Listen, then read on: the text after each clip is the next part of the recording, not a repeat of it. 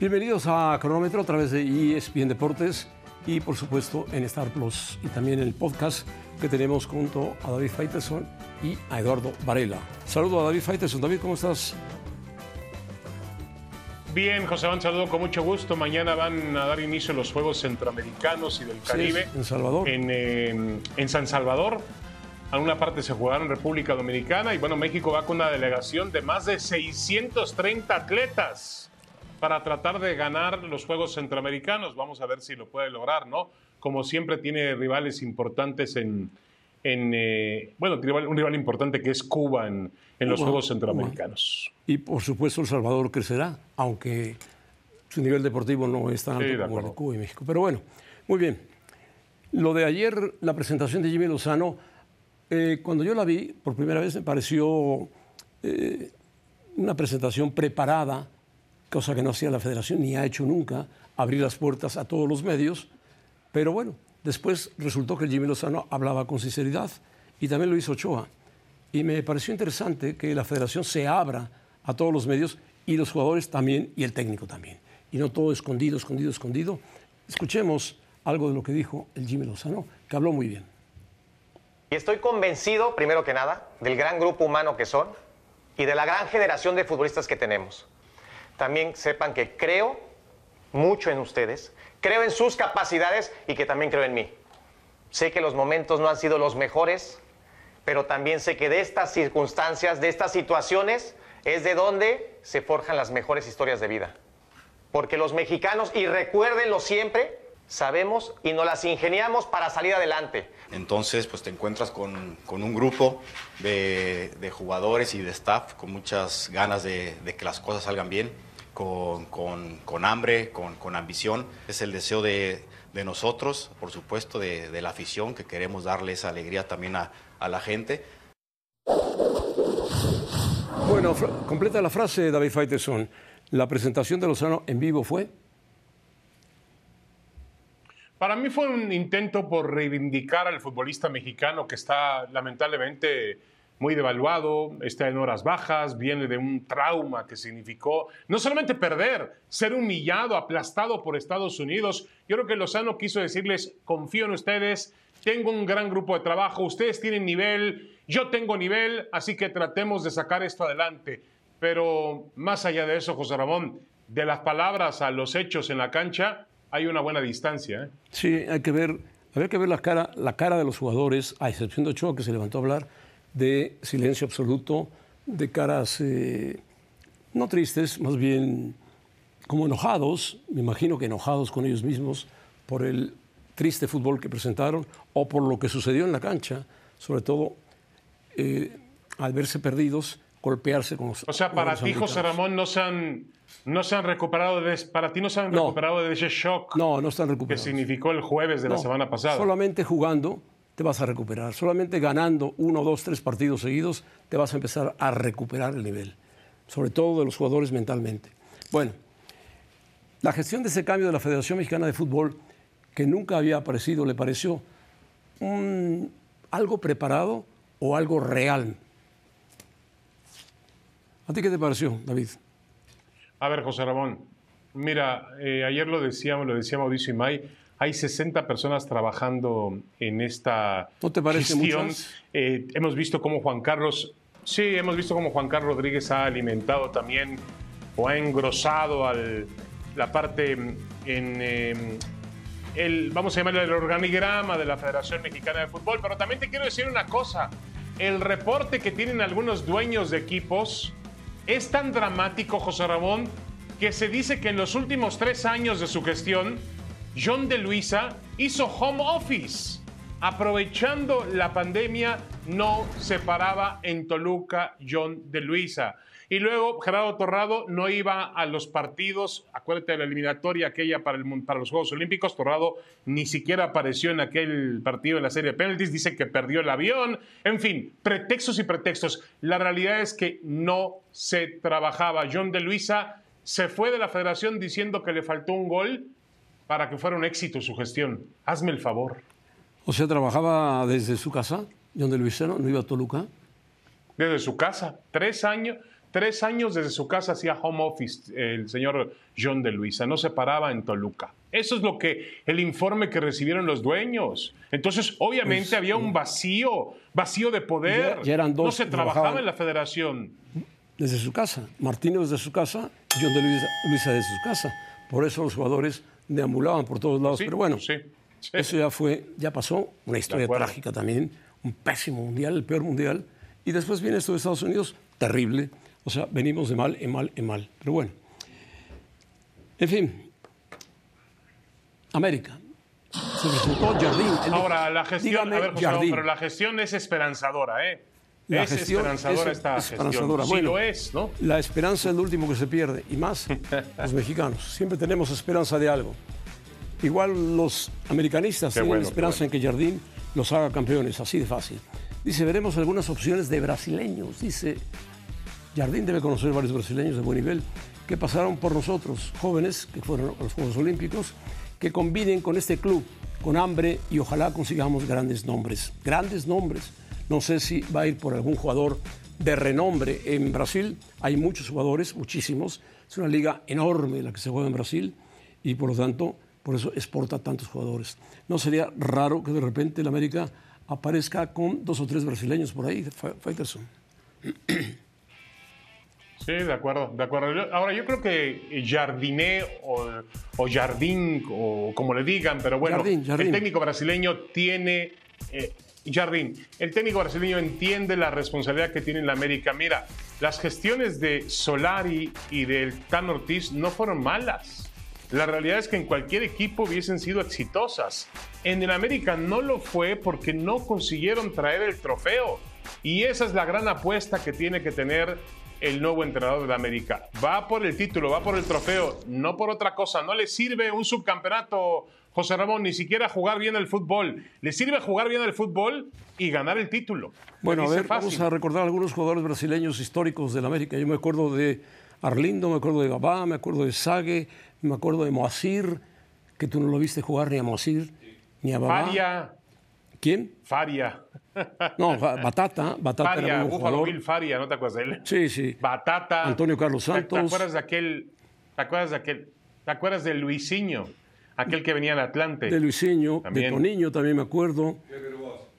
De Clever Boas. Toniño, claro. Edu. Clever Boas. No, no, y nos falta uno, Edu, maravilloso jugador Edu. Aquel que puso la rabona, ¿no? Eduardo Santos, Edu. Ahora, ¿cuál para ti ha sido el mejor de todos, José Rón? El mejor de todos para, mí. Digo, el mejor que yo vi fue Antonio Carlos Santos. Antonio Carlos Santos. El mejor que yo vi fue Antonio Carlos Santos. Arlindo otro. Y Moacir en su, en su, época era maravilloso, un zurdo maravilloso. Seguramente eh, lo vio jugar Mario Carrillo, que está aquí, que es un veteranazo. Y te falta otro, José Ramón. ¿Quién? Te falta uno. ¿Te acuerdas de Fumanchu? Fumanchu. Fumanchu, sí. ¿Te acuerdas de Fumanchu o eh, no? No era tan bueno, era mejor Batata. Batata era mejor. Pero Fumanchu también fue un jugador. Sí, sí, de acuerdo. Y tuvo también unos troncazos enormes. Clever Boas fue campeón de goleo con el American. Bueno. ¿Qué me decía, señor productor? Bueno, y hubo uno aquel, ¿te acuerdas? Hubo uno, aquel, uno, hubo uno que le decía. hablando de brasileños, llegó uno a Pumas. Que llegó aparentemente recomendado por Pelé. Nathan Silva, no, Pelé, Pelé ya murió. Pelé, Pelé merece todo el respeto del mundo, del mundo futbolístico. No hay ninguno como Pelé. Estoy aquí para ayudarlos a crecer, dice Nathan Silva. Sí, no, no, yo no hablaba de Pelé. Bueno. A ver, hay, que ver, este, hay que ver, si este tiene 26 años este futbolista. Le saca jugo a estos jugadores, le saca jugo a sus paisanos y a los de la cantera. Hay que ver a Mohamed trabajar a fondo con Pumas. A ver hasta dónde llega. De acuerdo. Por lo pronto este Nathan Silva lo conoció Mohamed en el en, el Atlético Mineiro, ¿no? En Brasil, ahora que dirigía en Brasil, lo conoció ahí. Em, jugó en el Guayense, tampoco es un futbolista muy notable, es un jugador que juega como defensa central y bueno, yo supongo que llegará en lugar de Freire, ¿no? Bueno, es decir, pues, eh, trae Freire necesita Mohamed defensa central. Que va a jugar, yo creo que de lateral derecho, y Nathan Silva, o Nathan Silva, va a jugar como defensa central en lugar de Freire, por supuesto. Además de los jugadores que mantiene, como son bueno, Dineno, eh, Salvio, eh, Del Prete, en fin. Sí. los argentinos. No, de acuerdo. Pumas no tiene, Pumas sabe, Pumas sabe muy bien que tiene que apuntalar y Mohamed sabe muy bien que tiene que apuntalar al equipo en la zona baja. Ahora, yo creo que, que Universidad va a ser competitivo y además tiene una ventaja, José Ramón. Ya Mohamed trabajando desde el principio, haciendo pretemporada, entendiendo que los futbolistas lo entiendan más, lo que él quiere, yo creo que va a ser un equipo que pueda competir por meterse a la liguilla. Esa es la aspiración de Pumas. Mohamed lo que suele hacer son equipos competitivos. Es, es el estilo de Mohamed. Práctico, fácil y competitivo. Es lo que hace Mohamed. Y los integra muy bien, muy rápido. Se adapta muy bien a, a Mohamed los jugadores. Bueno. Pulido, dicen que suena ahora para Cruz Azul. ¿Tú lo verías en Cruz Azul a Pulido? Sí, sí, sí, lo quieren, lo quieren y lo pidió el Tuca Ferretti, que lo conoció José Manuel. Acuérdate que el Tuca tuvo ciertas polémicas con él, pero finalmente lo puso en la cancha. En Tigres lo conoce, Pulido quiere regresar al fútbol mexicano. Pulido le mandó una insinuación a Chivas hace un par de meses.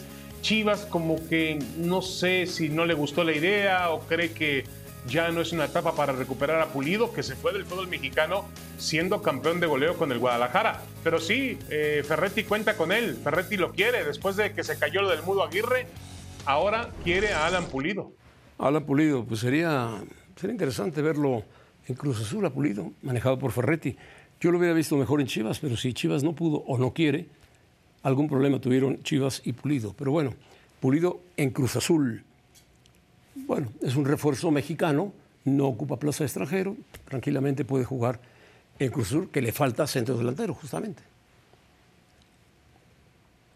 Sí, de acuerdo, de acuerdo. Cruz Azul sigue buscando, eh, está buscando reforzar el ataque, que fue uno de los rubros realmente donde realmente dejó mucho que desear. Ya la defensa, con la llegada de Salcedo, eh, lastimosamente se cayó lo de Mateus Doria creo que el equipo sigue buscando un elemento importante por ahí. En enero. en la cuarta fecha lo verán. En la cuarta fecha lo verán. Sí.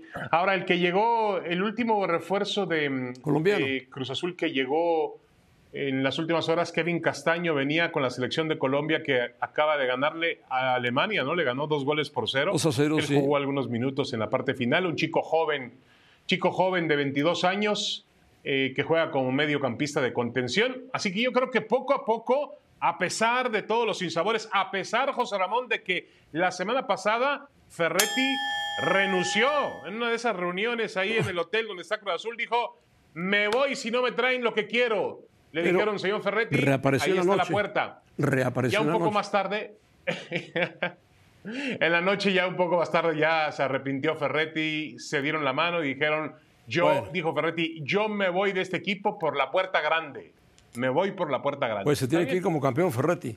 Bueno, vamos a pausa, volvemos. Está Mario Carrillo, conocedor del América y de los Pumas y de todos.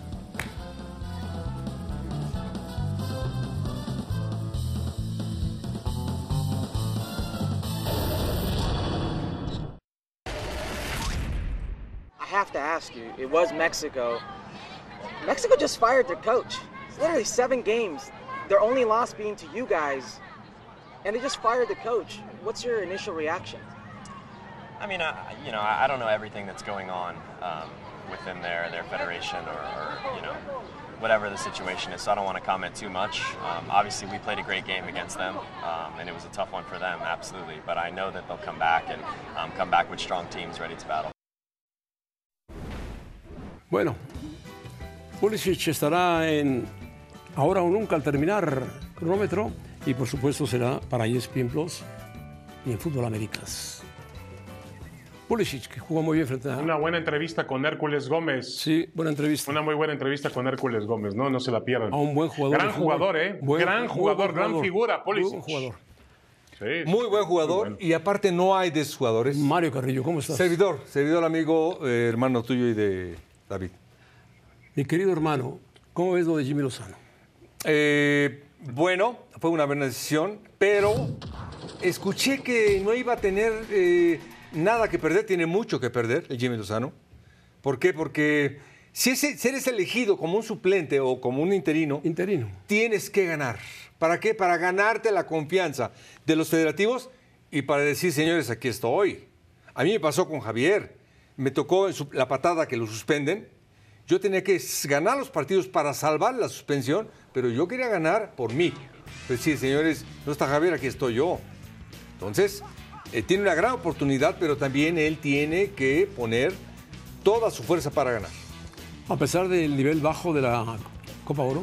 Sí, más que nunca, este equipo tiene la ventaja de que son jugadores que él ya tuvo en la Olímpica. Simplemente va a continuar y tiene que aplicarlo y ganar esta Copa de Oro. Por lo menos ser finalista. David Faiteson, tú sabes que pusieron de favorito a México. realmente. Sí, bueno, yo, yo entiendo y la. Eh, en una Copa de Oro donde México va con el nivel que tiene, Estados Unidos y Canadá con equipos alternativos, pues más que una Copa de Oro parece una Copa de, con todo respeto, de, corcholata. Ahora, eh, profe Mario Carrillo, eso. ¿existen los milagros? O están en la botella o están en la realidad. Ah, no, no, no. O están en el tema político, es verdad. Ah, eso es diferente. Ahora, eso es diferente. Em, también José Ramón y profe Mario Carrillo, profe Mario Carrillo, me parece a mí que no hay milagros futbolísticos. El nivel que tuvo México en los últimos días en la Liga de las Naciones de la CONCACAF fue terrible, infame, profe. Sí. Peor que en el Mundial. Pero tiene algo, tiene algo, David, muy importante. Eh, históricamente, el equipo mexicano, la sección nacional, necesita forma no se le ha dado la forma. Los argentinos que son bien capaces no se la han dado. El Jimmy Lozano se la tiene que dar. Forma es una intención futbolística de ataque. No la tiene, pero no la tuvo desde Martino y desde hace rato. Un estilo. Sí, señor. Y ese estilo es profundo, de hacer goles. Y ahora lo tiene que continuar el Jimmy Lozano porque ya lo empezó en una selección olímpica. ¿Tú crees que pueda Jimmy Lozano? Tiene para hacerlo, es una gran oportunidad para él. De lo contrario, José Ramón, no lo van a llamar para conformar el cuerpo técnico futuro si no gana. No le va a decir, ah, tú no elegiste, tú no tuviste tiempo. Vamos a suponer que gane la Copa Oro. Sí. ¿Continuará los partidos internacionales que tiene México? Yo creo que continúa en el cuerpo técnico que lo formalicen. Él es un buen entrenador, pero sí necesita alguien, un guía que lo solidifique. A él no le veo la dimensión necesita una para llegar a una selección una cabeza importante. Sí, señor. A, ver, José Ramón, la orden. Él tiene que ser segundo de a bordo de, una, de un entrenador con mayor jerarquía. Él hasta ahora no tiene la dimensión para. La orden.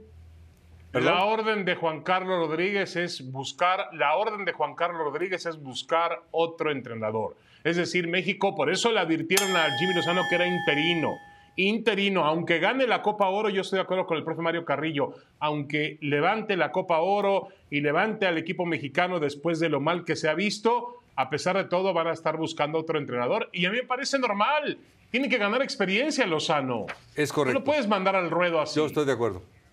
Bueno, es correcto. Estoy de acuerdo. ¿Quién, quién podría llegar? ¿Quién podría llegar? Dijiste de Luis Enrique, dijeron de Javier Aguirre, pero tiene que ser de ese tamaño. Pero Javier Aguirre para entrenador no. Es que lo, hablaron, lo escuché, yo lo escuché ayer de ti, de David Faitelson. No, pero es más bien para un puesto especial en la federación. Correcto. Eh, si viene Javier para el puesto especial, debe de estar eh, Nacho Ambriz y Lozano, de ese tamaño. Pero los tres. Por ejemplo, hablaban del argentino. Sí, tenía a Menotti arriba, a Samuel a un lado y Pablo Aymar de otro lado. Sí. Entonces está muy bien fortalecido. Muy buenos auxiliares. Es lo que tiene el Jimmy Lozano que hacer. Hablas de Scaloni. Sí, señor. bueno, a ver, yo les pregunto una cosa, profe y, José Ramón, les pregunto una cosa. En la votación final del comité de dueños, esa que fue muy polémica, aparecieron dos personajes ya en la recta final. Uno era Diego Coca, por el cual se decantaron, y, el otro, era Guillermo Almada. Ah, Guillermo Almada. No, y Almada, y también estaba Ambriz. Almada y Ambriz. Almada y Ambriz podrían ser, podrían ser alternativas interesantes. Bueno, sobre todo Ambriz. ¿Usted no vería, profe, una mancuerna Ambriz con Jimmy Lozano? Sí. A mí me parecería estupenda. A eso, a eso me refiero. Por ejemplo, Ambriz con el Jimmy Lozano sería fundamental. Ahí ya tiene la dimensión para una Copa del Mundo. Y si me dices de un tercero arriba, como dice Javier Aguirre de director, mejor todavía.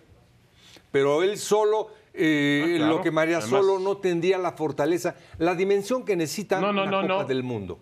¿Ambriz es mejor que Almada? Y sería más fácil. Están a la sería más fácil. Tan bueno Almada, tan buen Ambriz. Sería más fácil involucrar a mm, Aguirre. Sería más fácil si metes en la ecuación a Ambriz. Porque Ambriz y Aguirre han trabajado juntos muchos años. Atlético de Madrid, por supuesto que sí, muchos años. Osasuna de Pamplona, Atlético de Madrid. Y ahí sería importante el Jimmy Lozano para ir puliéndose con esos dos, dos buenos entrenadores. Bueno, pues a ver qué pasa. Bueno, ahí trabajó también usted, profe. Usted también trabajó con ellos, profe, un rato, ¿no? En el Atlético de Madrid. Sí, tuve la fortuna de trabajar. Trabajábamos los tres. Sí, correcto. Con mucho gusto en el fútbol español. Correcto. Con mucho gusto, muy bien. Bueno, ¿te parece que México sea favorito para ganar la CONCACAF? Eh, no, no sé por qué siempre ponen a México favorito. Pero pues, que pongan de favorito a, a Estados Unidos o a Canadá. A Canadá lo veo muy bajo, ¿no? Sí, bueno, México siempre va a estar arriba por todo lo que hemos hablado de lo que es la Copa de Oro, de lo que implica a todos los mexicanos allá, pero ya el favoritismo se lo tiene que ganar Estados Unidos ahora. Se lo tiene que quitar a Estados Unidos. Bueno, muy bien. ¿Qué te parece, ya para terminar, mi querido Mario Carrillo, las declaraciones de Hugo Sánchez, que dice que está listo para sustituir a Ancelotti? Eh, bueno, es un Ancelotti, es un figurón pero el nombre de Hugo Sánchez en el Real Madrid. no, dice que está listo, dice que está en la mejor disposición de ayudar. Ah, no, en, la mejor disposición, por supuesto. Solamente me tendría que llevar a mí para poder competir. Muy bueno. A ese nivel. bueno, pero a, ver, eh, yo creo que cualquier. Hablábamos de esperanza, José Ramón. Hugo tiene la esperanza de un día dirigir al Real Madrid. ¿no? Y no le podemos quitar esa esperanza. está en su derecho, ¿no? Ya si lo eligen o no, ya es otra cosa, ¿no? Es difícil, pero bueno, imágenes de este basquetbolista que ha causado sensación, Víctor Wembanyama, francés, de 2.27 de estatura. Mira la altura que tiene y la velocidad. Adiós, Faitelson. Increíble, increíble. Adiós, profe. Un gusto. Dios mío. Ahora también Francia hace basquetbolistas, no solo a continuación con ¿eh? Pulisic.